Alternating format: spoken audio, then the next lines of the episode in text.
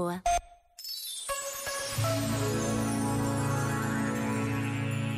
Sobre a experiência vital da solidão, escreveu José Tolentino Mendonça.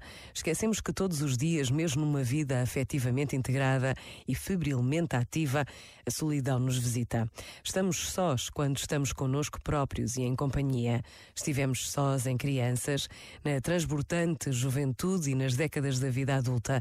E estaremos assim na nossa velhice. A amizade e o amor são formas de partilhar, diminuir, dar serenidade ou potenciar criativamente a solidão mas o seu assobio ininterrupto continuará a fazer-se ouvir na ronda magnífica dos amigos ou no abraço redondo dos amantes. Ela perfura tudo. Recordá-lo é humanizar o nosso olhar sobre a realidade.